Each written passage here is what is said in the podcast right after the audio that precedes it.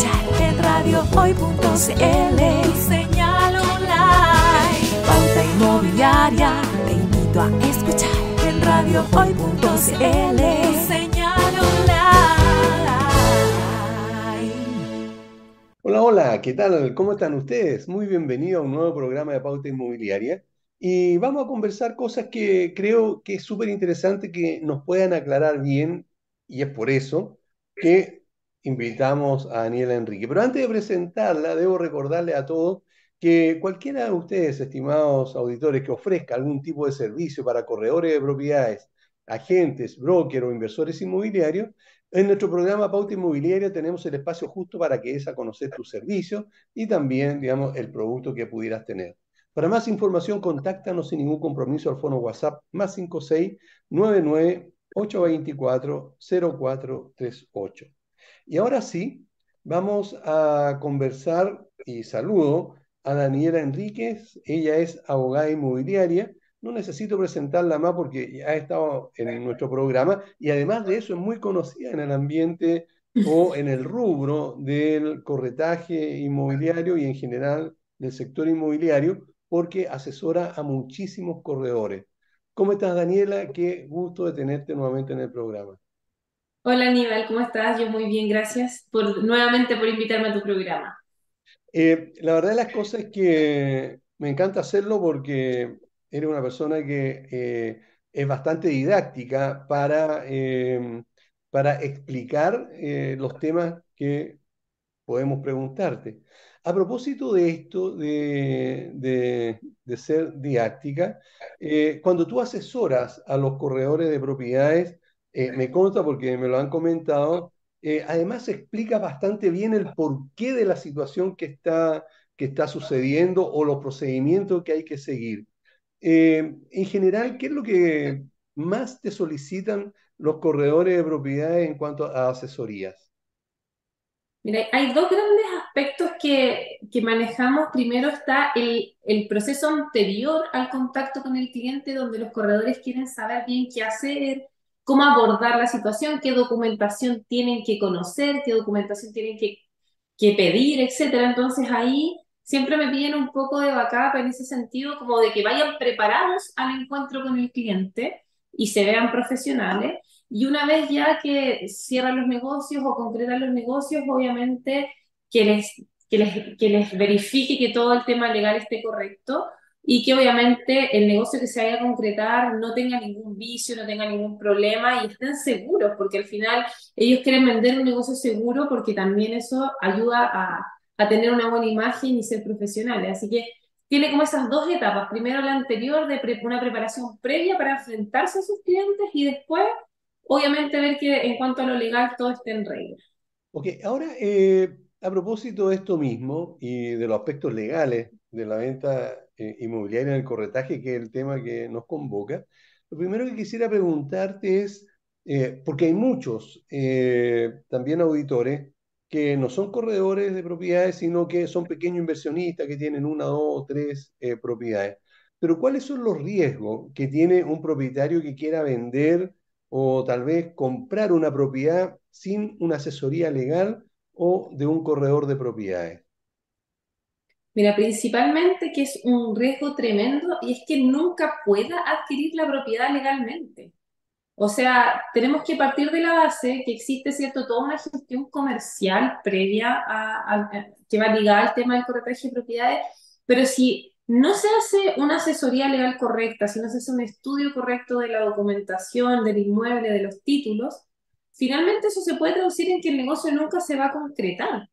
Y si no se concreta el negocio, si estamos hablando desde el punto de vista de los corredores, eso se va a traducir en que eventualmente nunca perciban su comisión y también les va a generar un conflicto tremendo con sus clientes porque los que hemos estado enfrentados a, situaciones de transacciones inmobiliarias sabemos que estos son procesos lentos, que toman meses y que nadie va a querer pasar dos, tres meses en este proceso para darse cuenta al final del camino que la propiedad no se podía vender, que la propiedad tenía un problema, que estaba embargada, qué sé yo. Entonces, es súper importante tomar una decisión responsable desde el principio para que cuando ya lleguemos a la etapa final no nos encontremos con estos problemas que eran fáciles de detectar antes si es que hubiésemos tenido la asesoría legal pertinente.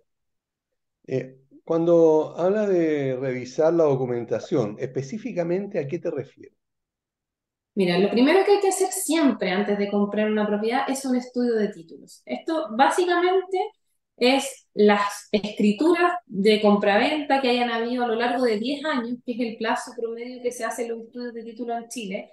Es el plazo que está eh, eh, instaurado por, los, por las instituciones bancarias principalmente y la que todos los abogados que nos dedicamos a esta, a área lo hacemos, excepcionalmente en algún tipo de propiedades como las rurales, etcétera, o que tengan alguna situación especial, se hace a 30 años.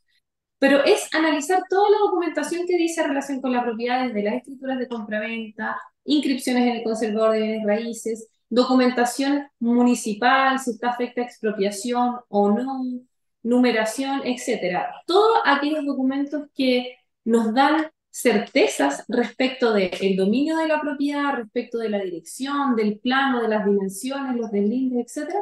Toda esa documentación tiene que ser analizada para que una vez que nosotros hagamos nuestra escritura de compraventa y posteriormente hagamos la transferencia en el conservador de bienes raíces, no tengamos ningún problema. Hay que hacer una salvedad que hay muchas personas que hacen escrituras de venta sin hacer el estudio de título y en la notaría no les van a reparar nada porque la notaría simplemente visa que existe una escritura, que existan las partes y que las personas que van a firmar son las que son. El problema se nos genera un conservador y para evitar eso tenemos que hacer este estudio anterior, digamos, para que todo salga en regla.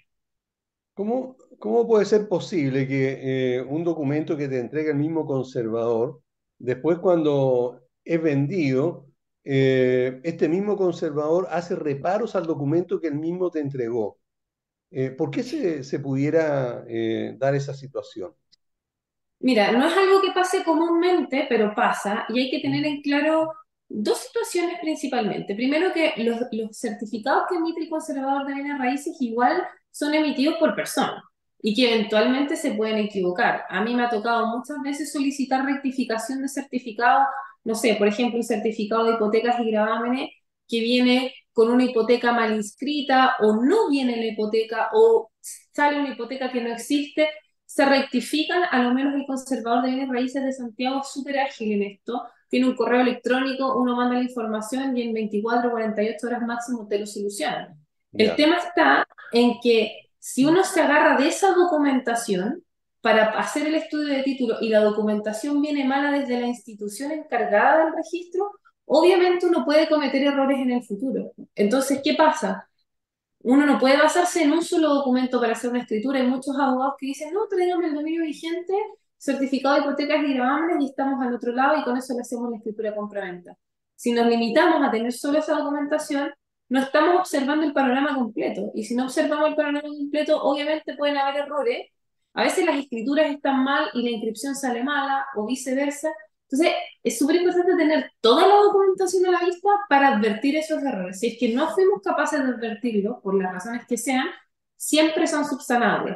Hay que tener claro que el conservador de bienes raíces, según su reglamento, tiene facultades para subsanar ciertos tipos de errores. Entonces se puede hacer. Va a retrasar quizás un poco el proceso, pero se puede solucionar, que es lo importante pudiera llegar al extremo de que el conservador eh, se niegue a ejecutar una, eh, una eh, ¿cómo llamarle? Una, ¿Una rectificación? No, no, de, inscribir la, la, la propiedad a mi nombre. Ha pasado y, hay, y obviamente ahí uno ya tiene que entrar en la en, el área judicial, judicializar el problema, ¿cierto? Y hay millones de sentencias que condenan a los conservadores de bienes raíces que se han negado a transferir una propiedad o inscribir una propiedad por distintas circunstancias a hacerlo. O a la inversa también sucede que hay conservadores que han inscrito eventualmente una propiedad erradamente y no, han, no se han dado cuenta del error y también son susceptibles de ser demandados. A mí no hace mucho me pasó en un conservador que fui a hablar personalmente con él, le expliqué que había existido un error en la transferencia me dijo, bueno, lamentablemente por ley la única solución que podemos darle a este problema es solicitarlo por la vía judicial y bueno, va a tener que demandarme. O sea, al final no es una demanda en contra de la persona del conservador, sino que la ley delimita hasta qué punto ellos tienen facultades para rectificar porque son registros públicos, entonces tampoco los pueden alterar tan fácilmente. Correcto, ok. Eh, ¿cuáles son las opciones de compra de una propiedad que tiene una persona, además, por supuesto, del pago al contado? Eh, ¿tú te refieres como a las opciones de financiamiento? ¿Sí? Bueno, el clásico crédito hipotecario, que, ya, que, que yo creo que es la, la vía más utilizada para adquirir una propiedad, pero dentro del universo de los créditos hay que, hay que mencionar que existen otras modalidades como el leasing habitacional, eh, también existen instituciones eh, que financian créditos hipotecarios que no necesariamente son bancos, como están las mutuarias, hay fondos de inversión. Hoy día se ha abierto un poco el abanico de posibilidades de crédito para, las, para los particulares, que la mayoría piensa que es simplemente ir al banco, ver un crédito hipotecario o eventualmente algún subsidio habitacional que nos, de los que nos entrega el Servio, pero hay más, hay más opciones de financiamiento y, y, y, se pueden mezclar, que igual es algo bueno, porque no sé si todo el mundo sabe, pero uno puede hacer un mix de financiamientos en parte contado, parte crédito, parte, parte subsidio, o, sumarle un, un, leasing. También existe la portabilidad bancaria, que es algo que nos permite ir refinanciando y reestructurando contractualmente la forma en que pagamos la propiedad. Entonces, todo eso, todo, toda esa información es súper importante tenerla, tenerla clara y hoy día existen muchas posibilidades, no solo los bancos. Ok, eso eh, pudiera tener eh, eh, alguna de estas opciones que no son los bancos, algún tipo de riesgo para la persona que está pidiendo el crédito en esa, en esa institución?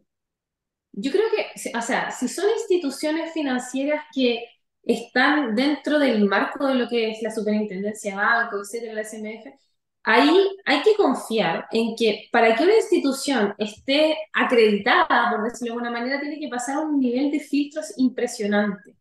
Son instituciones que están ya dentro del sistema, entonces es muy difícil que la persona sufra un fraude o que tenga algún problema. Lo que sí es importante tener claro las condiciones contractuales. O sea, claramente hay una diferencia de tasas de interés, hay una diferencia de condiciones, pero eso es algo que cada uno evalúa si es que le conviene o no. Pero tener un riesgo en el sentido de que eventualmente voy a perder la propiedad o quizás nunca va a quedar a mi nombre, ¿no? Porque son, son contratos que están súper pensados y están súper estructurados. Por ejemplo, lo que pasa con el leasing, que es en el fondo básicamente un contrato de arriendo con opción de compra, mucha gente me dice, oye, pero ¿qué pasa si llego al final y no, y no me quieren, y no me quieren eh, eh, vender o qué sé yo?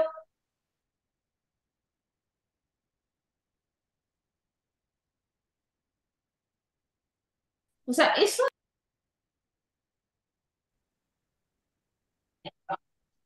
Bien, ¿qué decías?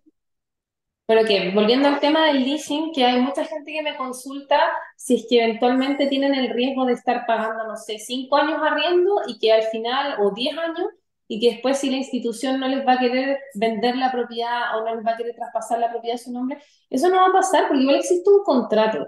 La gente quizás no confía tanto en la institución de los contratos pero tienen que entender que hay obligaciones mutuas, o sea, así como Claro, ellos se obligan a pagar, la institución también tiene que cumplir finalmente con lo que está, con lo que se está obligando. Así que en general yo creo que las instituciones que tienen oferta de... Ay, perdona, Aníbal, déjame, algo hice.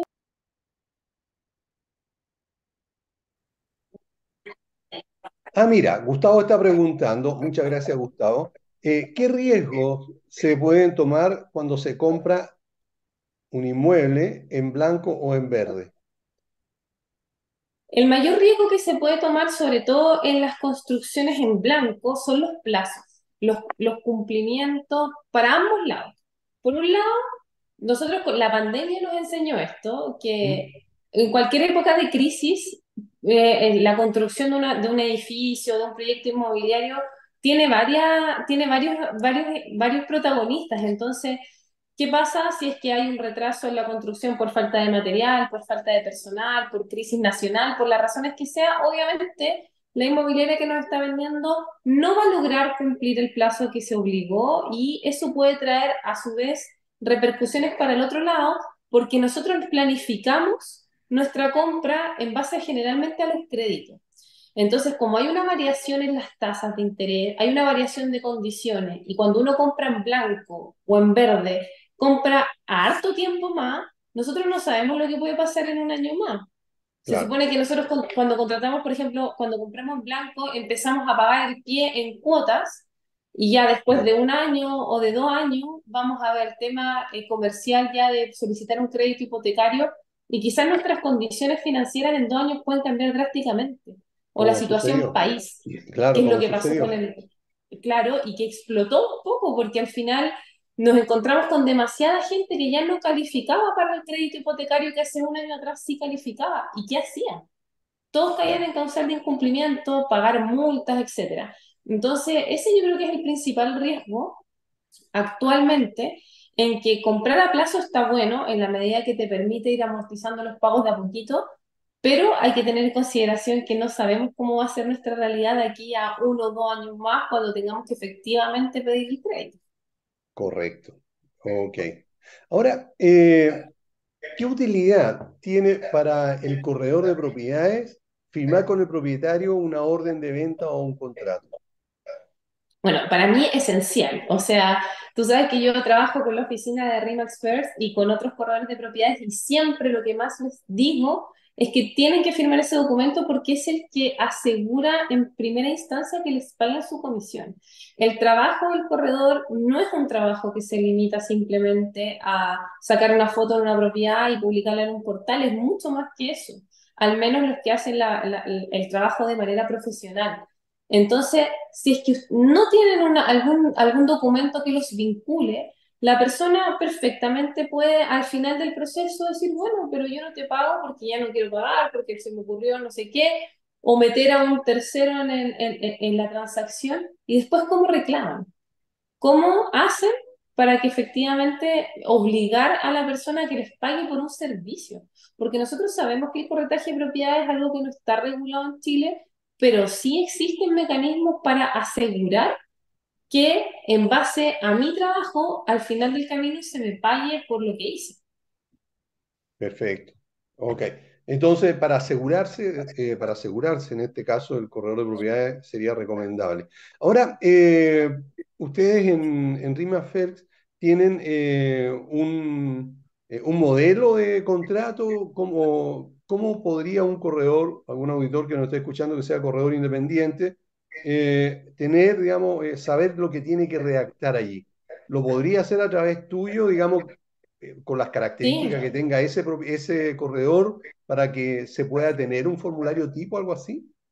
Claro, o sea, nosotros acá en la oficina efectivamente tenemos contratos tipo porque tenemos los procedimientos súper acotados, ¿ya? Y, y, más o menos mecanizados para que fluyan de, mayor, de mejor forma. Ahora, si son corredores más pequeños o oficinas más pequeñas, siempre la recomendación va a ser que tengan su, su set list, digamos, de documentos que son, que son siempre los mismos, que básicamente cambian los datos de las personas, que es como una, una carta oferta, una aceptación de oferta, todo ese tipo de documentación son modelos en el fondo que tienen que tener y replicarlos después en el tiempo. Correcto. Pero todo eso debería ir, digamos, con la característica propia de la oficina independiente en este caso del corredor o si tiene una empresa, de la empresa. Claro, de, de las condiciones que cada uno ofrezca en el fondo. Correcto, pero para eso eh, tú los puedes asesorar profesionalmente, por supuesto, eh, a, a, poder ayudarlo a confeccionar un set de, porque no solamente el contrato, digamos, o la orden de, de, venta, sino que hay muchísima otra documentación que debería tener eh, como, como empresa o como oficina de corretaje esta persona, ¿verdad? Claro, o sea, cuando uno, eh, cuando uno inicia en el, en el negocio inmobiliario tiene que tener claro que hay, hay, hay, un, hay una estructura que tiene que armar y una estructura que la va a usar siempre. Y generar ese, esa documentación, generar esos contratos, obviamente tiene que ir de la mano de un abogado que se maneje en el tema. Después de eso, cuando ya generan esa parte y tienen la primera etapa ya lista, por decirlo de alguna manera, pueden empezar a correr solo sin ningún problema y son documentos relativamente sencillos que no requieren mayor revisión. Entonces lo pueden ir replicando, pero hasta cierto punto, porque acá, por ejemplo, nosotros en la oficina, yo estoy siempre, o sea, yo reviso todas las transacciones y sería y para mi modo de ver es el gol estándar que debiesen tener los corredores porque pasan cosas. Ahora, si es que no pueden tener un abogado de cabecera, no pueden estar todo el tiempo consultando con un abogado, sí sería bueno que a lo menos una vez tuviesen esa, esa inversión de preparar la documentación para asegurarse que en el futuro no van a tener problemas. Perfecto. Ok. Bueno, o aliarse a alguna, eh, eh, alguna eh, oficina de RIMA, como por ejemplo de nuestros amigos de RIMA Exacto. ¿verdad? para que, y aprovecho mandar, mandar un saludo a los amigos, para que no solamente tengan el apoyo comercial o de capacitación, sino que también el apoyo legal, ¿verdad? Exactamente, que es súper importante. Con el tiempo uno lo, lo han aprendido, acá en la oficina lo valoran muchísimo porque de verdad que hay cosas que de repente no tienen por qué saber, situaciones excepcionales y nadie quiere que se le caiga un negocio. Ok, perfecto. Eh, ¿qué documentación? Tú recién mencionaste, ¿verdad? Que hay que estudiar la documentación, ¿verdad? Eh, pero ¿cuál es la documentación que se debe revisar o que debiera revisar también un corredor eh, al comprar una propiedad? ¿Y para qué serviría cada uno de estos documentos? Bueno, cuando los corredores captan las propiedades, yo creo que lo primero, primero, primero que tienen que solicitar siempre es el certificado de dominio vigente. Este documento lo emite el conservador y es el único documento que da cuenta efectivamente quién es el dueño de la propiedad. Ahí partimos. Sabemos quién es el dueño y ahí empezamos a desmenuzar. Esa inscripción de dominio vigente va a transportarnos automáticamente y va a aparecer ahí a la escritura que dio origen a esa inscripción. También tenemos que tener esa escritura, que puede ser una compra-venta, puede haber sido, no sé, algún otro, alguna otra modalidad poco común o a veces una herencia, si es que se adquirió por herencia. Ahí vamos a saber de dónde proviene el dominio. Tenemos la escritura, tenemos eh, la inscripción, Luego de eso, dependiendo del año de inscripción, tenemos que saber si supera o no supera los 10 años. Si es una, por ejemplo, estamos en 2023, si la venta fue el 2020, tenemos solo 3 años cubiertos. Por lo tanto, tenemos que empezar a ir hacia atrás y pedir las otras inscripciones sin vigencia, porque ya no van a estar vigentes, más las escrituras que correspondan hasta completar los 10 años. Además de eso, hay que pedir siempre certificados municipales, básicamente el de no expropiación, municipal, que también se pide el Serviu, que ambas instituciones emiten el mismo certificado para verificar que esa propiedad no, va a ser objeto de alguna expropiación. Eh, también el certificado de número para, para estar seguros de la dirección, sobre todo en el, caso de las casas, más que de los edificios. Correcto. Eh, el certificado de recepción final, si es que hubiese una construcción en el caso de, de las casas, el certificado de hipotecas, gravámenes, prohibiciones y litigios, porque ahí nos va a dar una, una, panorámica completa del estado de la propiedad, si es que tiene un embargo, si es que tiene un juicio de por medio, si es que tiene hipotecas, si es que tiene prohibiciones de venta, toda esa información la vamos a sacar de ahí. Y dependiendo de lo que nos diga ese certificado, eventualmente tendremos que pedir otras cositas más, ¿ya? Y eso en general es como el setlist básico que tenemos que tener al momento de captar la propiedad y obviamente una vez que uno revise esa documentación, eventualmente puede solicitar más cosas dependiendo del estudio, ¿ya? Pero por lo menos tenemos que partir por eso y un certificado de avalúo fiscal. Ok. Ahora, una vez que las partes están de acuerdo en vender y en comprar, ¿qué es lo recomendable para, proceder a cerrar este negocio? Yo siempre recomiendo hacer promesa. Hay gente que, hay, hay corredores que dicen, ah, pero ¿para qué ves la promesa si la venta va a ser el contado y la quieren firmar mañana? Como hay que hacer estudio de título y yo jamás voy a, querer que hagan una venta sin hacer el estudio de título, la promesa nos da el espacio de tiempo para amarrar el negocio, para decir, perfecto, me nos comprometemos, tanto comprador como vendedor, el comprador queda amarrado al hecho de no arrepentirse y el vendedor también queda amarrado al hecho de que si mañana llega una persona con una mejor oferta ya no va a poder aceptarla. Eso le quita incertidumbre al negocio un poco y nos da tiempo para hacer el estudio, porque efectivamente ya estamos todos de acuerdo en vender, pero si nos saltamos la etapa de la promesa, que nos da el plazo para poder hacer el estudio de título y llegamos directo a la compra-venta, ¿qué hacemos si tenemos un problema? ¿Qué hacemos si es que hay que rectificar algo, que es algo que es súper común? Que de repente la numeración en la inscripción está mala, que era, no sé, Avenida Providencia 1500 dice Avenida Providencia 1800. Es algo sencillo de rectificar, pero hay que hacerlo. Y se requiere tiempo. Exacto, y eso es tiempo. Entonces, es mejor hacer las cosas un poquito más pausado, pero hacerlas bien. Y para eso, primero firmamos una promesa, que no tiene que ser por escritura pública, puede ser por instrumento privado, es un documento más sencillo. Tenemos el plazo considerado para poder hacer el estudio y rectificar o subsanar lo que haya que hacer. Y luego de eso nos vamos a la escritura compraventa y, y todo bien. Ok. Bueno, eh, Daniela, quiero agradecerte el tiempo que has tenido para eh, dedicarnos, digamos, a aclarar estos puntos que considero que es importante poder recalcar y poder estar continuamente eh, informándole a nuestros auditores, a pesar de que lo hemos hecho otras veces, pero para refrescarles, sobre todo para inculcar el profesionalismo en los corredores de propiedad. Así que muchísimas gracias por habernos acompañado. Pero antes de que te despidas, por favor, dinos dónde nuestros auditores te pueden ubicar si quieren pedir tu asesoría. Bueno, yo aparte de trabajar acá en la oficina en Remax First, eh, tengo mi propio emprendimiento que se llama Legal Realtor. Tenemos una página web que es lrabogados.cl. Ahí nosotros junto con Margarita, que es mi, mi socia, prestamos asesoría principalmente a corredores de propiedades nos pueden encontrar en las redes sociales, Instagram, en TikTok, ambas como Legal Realtor Abogados. Y ahí aparece toda nuestra información. También tenemos un correo electrónico que es contacto arroba lrabogados.cl. Ahí nos pueden escribir y les vamos a, prestar toda la ayuda que sea necesaria con todas sus dudas. Hacemos asesoría remota a todo Chile. Zoom acá nos ha venido a, facilitar la vida, así que si es que hay cualquier corredor de cualquier lado, lo podemos ayudar igual. Perfecto, ok. Bueno, muchas gracias Daniela, que esté muy bien. Gracias Aníbal a ti por la invitación, cuídate. Gracias. Vamos a una pausa y volvemos. No se vaya. No te vayas. Volvemos después de una breve pausa comercial. Disfruta en la sintonía de la hora. Personaliza tus ideas con Estampados MG.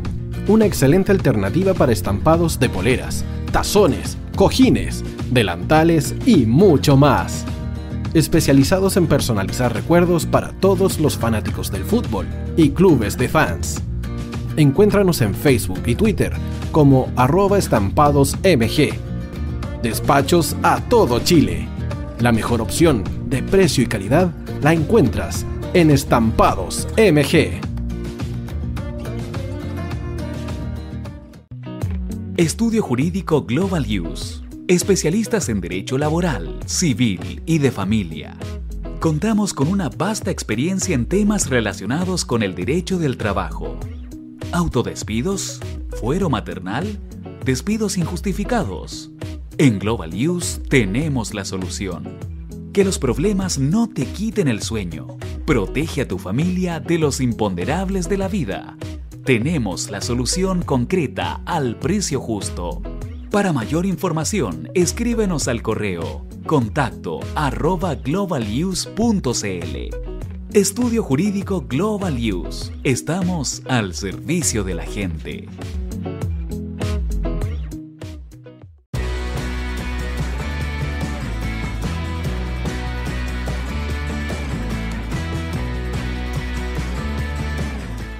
El tío hoy te está esperando para programar los mejores temas Envíanos un WhatsApp al más 569 6355 0152. La música que tú programas suena en la hoy.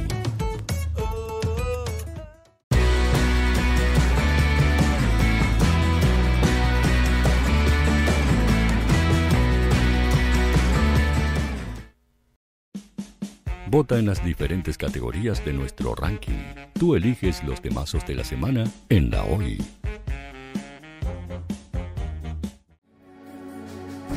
Tu opinión nos interesa. Escríbenos al mail radio arroba o visita nuestras redes sociales. Somos La Hoy, la radio oficial de la fanaticada mundial.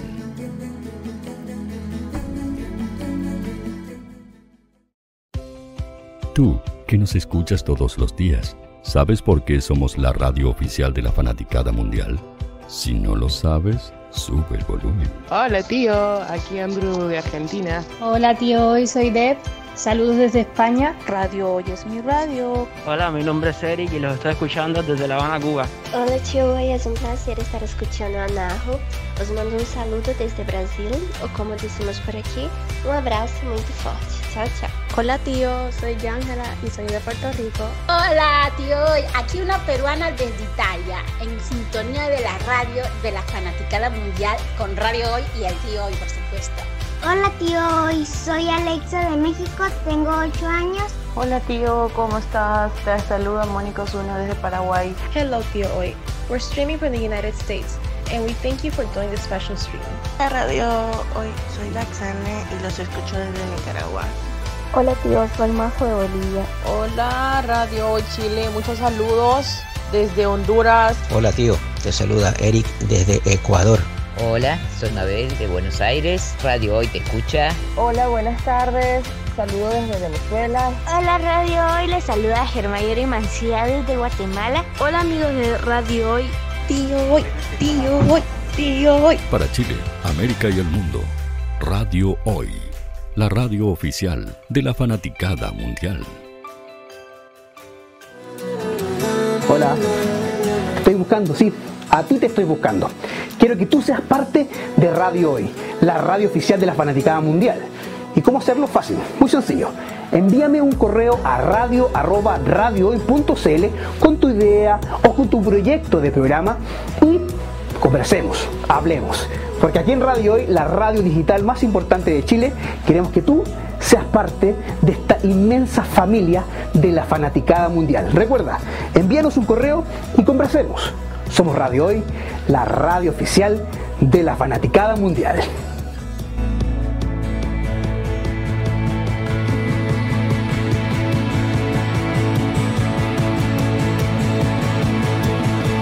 Radio oficial de la fanaticada mundial. El área deportiva de la Hoy está todos los fines de semana reporteando, transmitiendo y llevándote la emoción del fútbol. Hoy Deportes, con el fútbol nacional e internacional, campeonato chileno, primera B y fútbol femenino. Sintonízanos sábados y domingos por www.hoydeportes.cl y todas nuestras redes sociales, porque somos la, la pasión que, que desborda sus sentidos.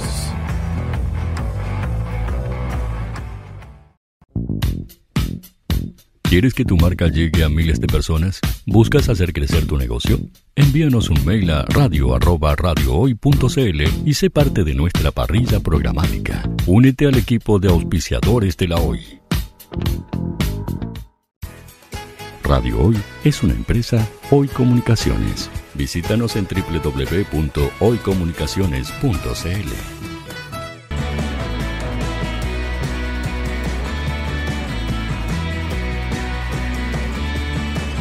Para Chile, América y el mundo, Radio Hoy, la radio oficial de la fanaticada mundial. Antes de presentar a nuestra invitada y de saludarla, quiero recordarles a todos nuestros auditores que si alguno de ustedes ofrece algún tipo de servicio para corredores de propiedades, agentes, brokers o inversores inmobiliarios, en nuestro programa Pauta Inmobiliaria tenemos el espacio justo para que te des a conocer.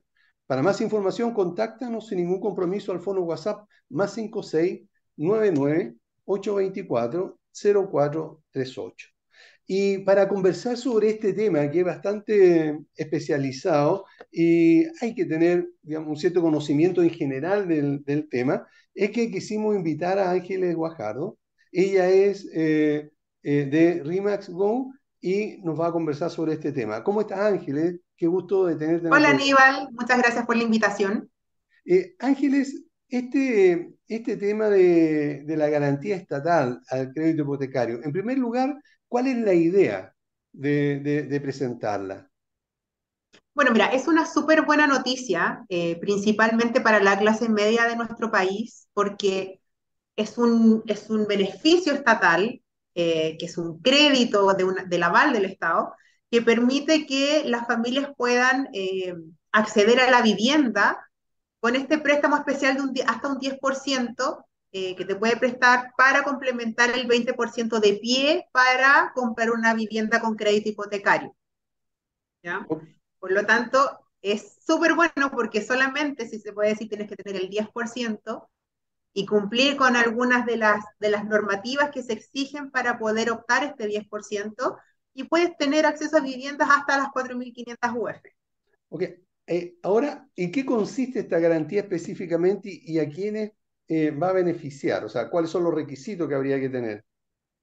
Mira, los requisitos principalmente es que tiene que ser eh, primera vivienda, o sea, tiene que ser la primera compra de propiedad de alguna persona natural, ya que eso es súper importante recalcar, personas naturales. Entonces tiene que ser primera compra, no haber estado asociado anteriormente a algún subsidio o algún otro beneficio estatal, eso es súper importante también, y tiene que estar calificado en, la banca, digamos, o en el banco que te pueda otorgar un crédito hipotecario. Correcto. Ok. Entonces, eh, si tuviéramos que resumir los requisitos, eh, ¿los puedes señalar, por favor? Primero, primera vivienda. Eso es lo principal. Primera vivienda, eh, que tengas el 10% en, un fondo, en una cuenta de ahorro, donde sea, pero contar con el 10% de la propiedad que tú te quieres comprar, que la propiedad no supere las 4.500 UF, ¿ya? Eh, y que sean personas naturales.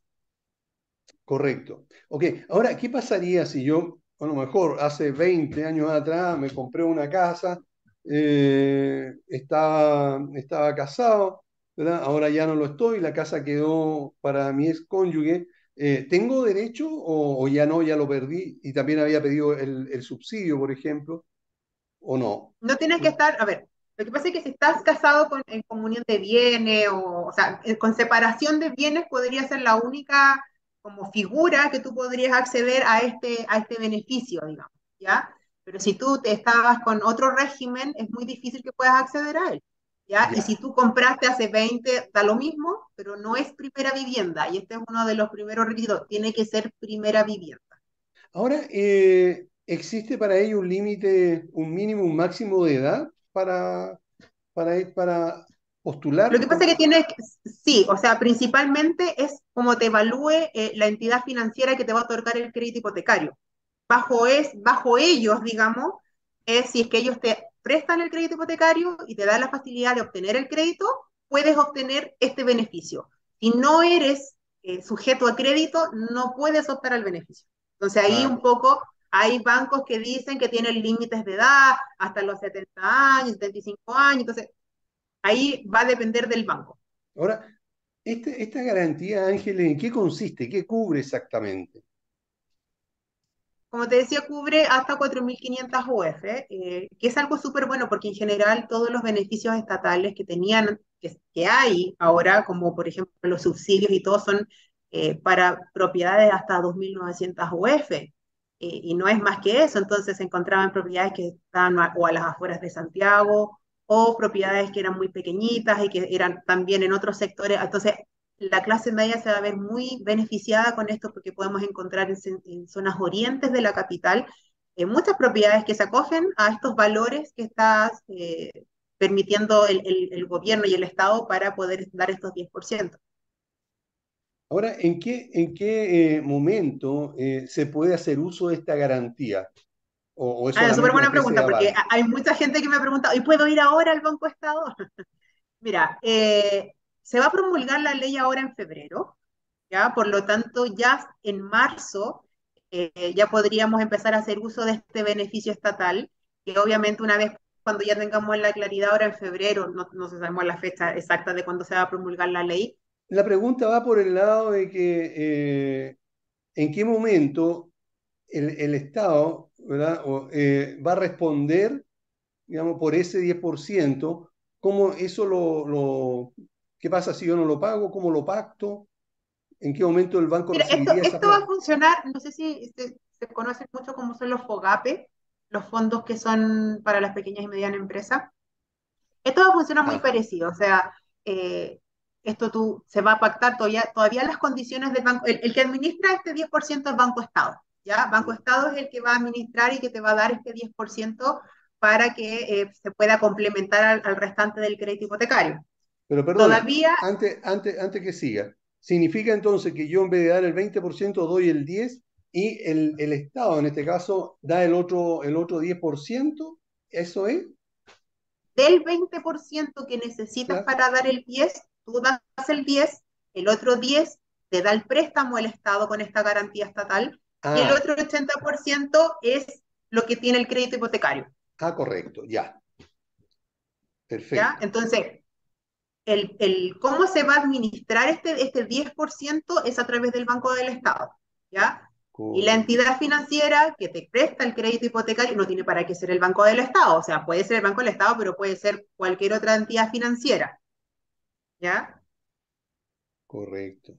Y ahí las condiciones del Banco del Estado en cuanto a intereses y todo eso todavía no lo han clarificado. Eso tiene que salir ahora este mes, una vez que ya se promulgue la ley, para ver cómo va a ser el interés de este, de este 10%. Digamos lo que se pide y lo que pide la ley cuando, cuando se presenta esta ley es que obviamente sea en las condiciones parecidas a las del crédito hipotecario.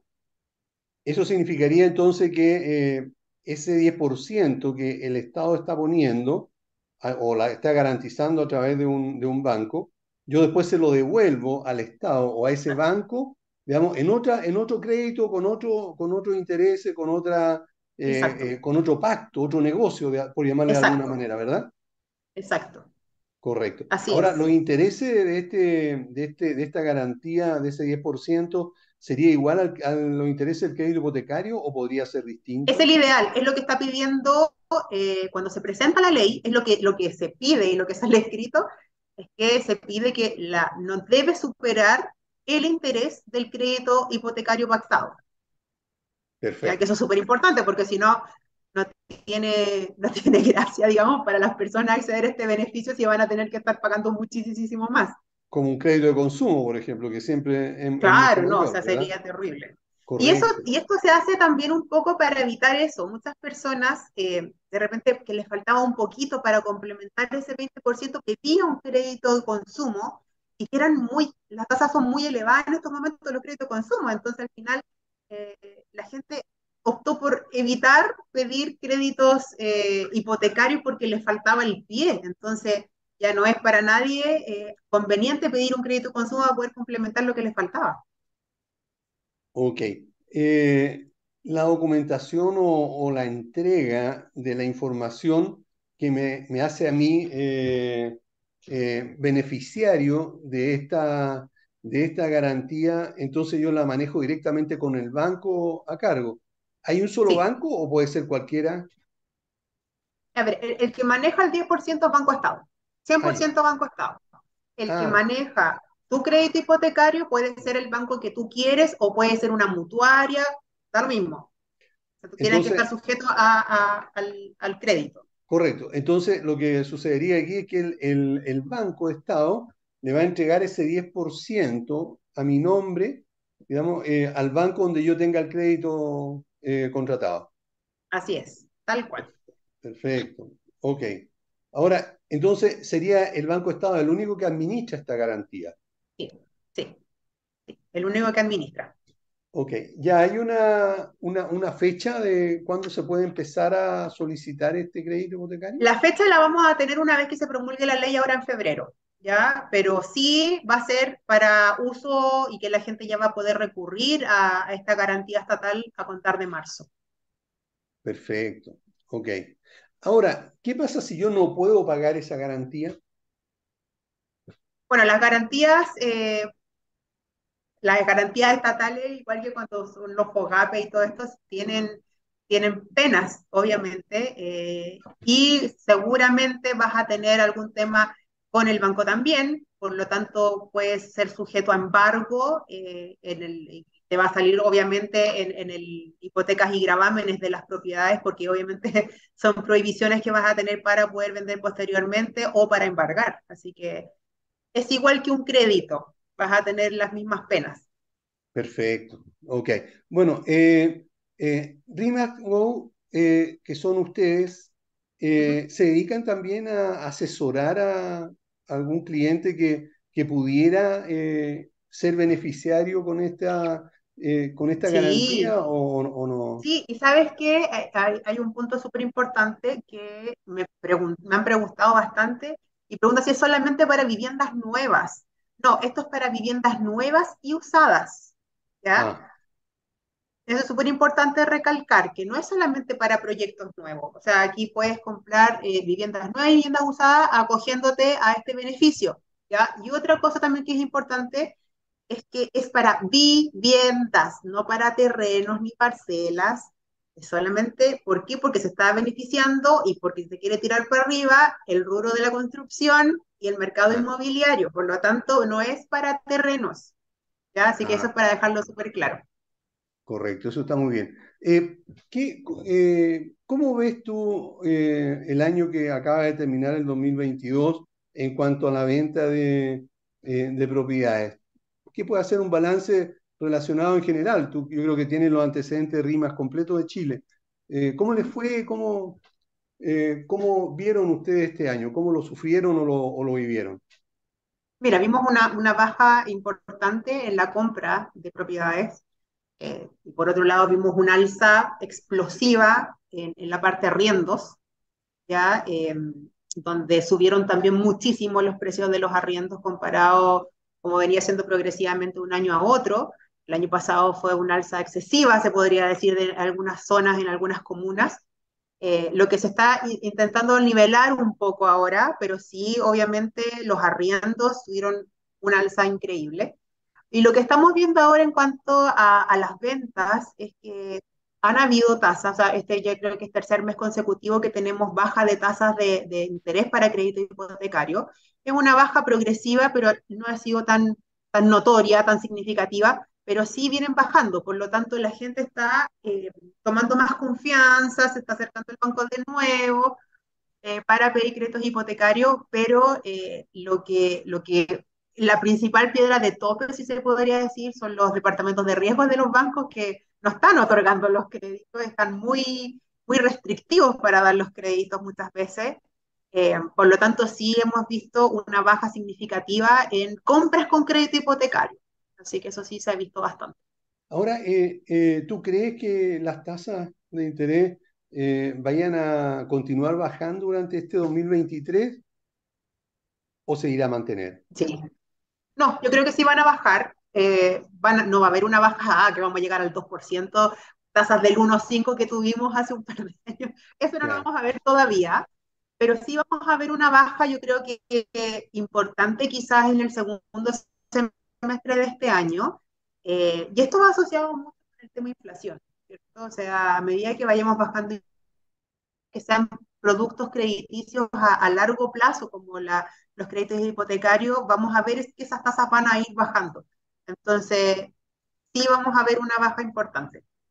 Con esta eh, situación eh, eh, económica, política y social que está viviendo y sufriendo también nuestro país, ¿cómo crees tú que se va a comportar el mercado inmobiliario para este 2023 y tal vez el 2024? Yo creo que, como te decía, yo creo que el segundo semestre de este año vamos a tener eh, bastante movimiento. Eh, yo creo que el sector usado del rubro inmobiliario va a ser el, principal protagonista, principalmente porque eh, vimos los años anteriores, hace dos años que venimos viendo por todo este tema pandémico, que las edificaciones nuevas se pegaron un frenazo bastante importante. Por lo tanto, el mercado de usados va a ser el que se va a mover muchísimo más.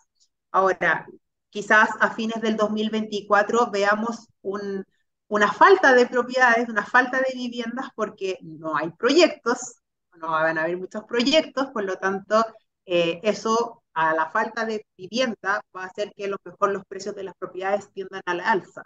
Siga subiendo. Eso, exactamente, porque si tenemos un déficit habitacional, eh, porque no hay nuevas construcciones, va a haber mucha, mucha demanda y eso va a hacer subir los precios.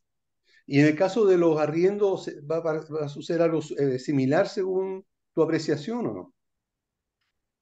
Mira, los arriendos en estos momentos, o sea, siempre van a haber, eh, siempre se va, va, a haber un alza, ¿ya? Pero eh, un alza que va a ser más controlada. El año pasado vimos un alza descontrolada de precios, donde hubo mucha experimentación por parte de propietarios de propiedades que podrían un precio, por ejemplo, sobre todo en casas, en, propiedades de casas, que la gente cobraba lo que quería y la gente lo pagaba.